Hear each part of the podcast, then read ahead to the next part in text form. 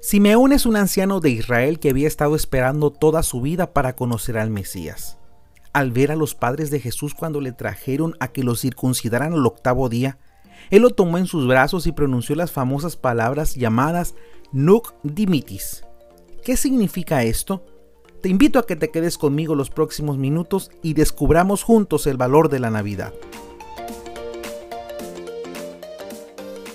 El séptimo capítulo de la Navidad oculta de Tim Keller se llama Una espada en el alma. Veamos de qué se trata.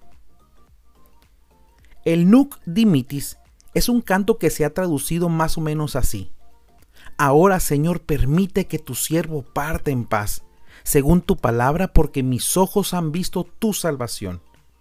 Esto es lo que dice Simeón al agradecer a Dios por haber vivido lo suficiente como para ver al Mesías. En las celebraciones de Navidad, tanto seculares como en la iglesia, nos concentramos más en la dulzura y en la luz que ofrece la Navidad. Pero para llegar a esto primero tuvo que haber habido dolor y sentimientos horribles. Y esto recayó en la persona de Jesús. La paz que Dios ofrece a la humanidad tuvo un costo, y Jesús lo pagó. En las palabras que Simeón pronuncia también está la profecía de que Jesús causaría la caída y el levantamiento y que crearía mucha oposición. Esto causaría en realidad conflictos. De igual forma, los seguidores de Jesús causan molestias por la manera recta de vivir a aquellos que están viviendo en sentido contrario. El pesebre en Navidad nos recuerda que así como Jesús no tuvo un lugar para nacer, no habrá muchos lugares para ti en muchas posadas. En los tiempos de Jesús, los romanos tenían un sinfín de dioses y cultos religiosos. En aquella sociedad se esperaba que todos se adecuaran a esta forma de vivir, pues incluso la vida civil de los romanos giraba en torno a las deidades.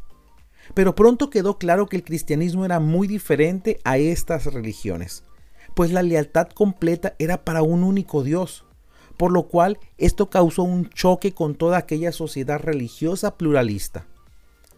Esto causó que los primeros cristianos sufrieran algún tipo de hostilidad, pues muchos de ellos quedaron desheredados, excluidos del gobierno por causa de su fe. Algunos inclusive fueron maltratados físicamente y encarcelados. Hoy en día la sociedad secular puede llegar a ver al cristianismo como una amenaza al orden social, pues su forma de vida dista mucho de los valores del mundo. La venida de Jesús a nuestra vida nos hace pacificadores, pero a la vez trae conflicto, dice Tim. Simeón le expresa unas palabras a María y le dice, en cuanto a ti, una espada te atravesará el alma. Esto se cumplió. Cuando María estuvo cerca de la cruz, ella vio cómo moría su hijo. Aunque ella reconocía que Jesús era el Cristo, no esperaba una muerte tan temprana ni tan terrible. Qué dolor tan grande para una madre. Pero no olvidemos que María tuvo también una confusión en relación al ministerio de Jesús. El texto bíblico dice que fueron la madre y los hermanos de Jesús quienes quisieron traerlo a la casa por la fuerza, porque estaba fuera de sí, dice la Biblia. A lo que Jesús tiene que responderles en forma de repudio por intentar detenerlo.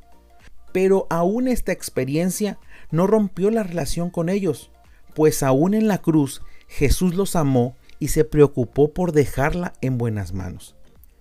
Tim cita las palabras del obispo anglicano del siglo XIX, J.C. Wright. Hay miles de hombres y mujeres que van a la iglesia todos los domingos y se llaman cristianos, pero nunca han dado una batalla por su religión. Es decir, no incomodan a nadie con su estilo de vida y valores. Esta no es la religión que fundó Jesús, pues el verdadero cristianismo es una lucha. En otras palabras, Navidad nos enseña que como cristianos debemos esperar y estar listos para los problemas. Así como Jesús trajo paz después de la agonía en la cruz, no debería de sorprendernos cuando llegan los conflictos. Jesús fue a la cruz pagando el castigo por el pecado. Él fue traspasado por la espada para tener acceso a la paz de Dios. Y esto es uno de los significados ocultos de la Navidad. Si crees que este episodio puede ser de bendición para algún familiar o amigo, no dudes en compartir este podcast. Y recuerda, nos escuchamos en el próximo episodio. Hasta entonces.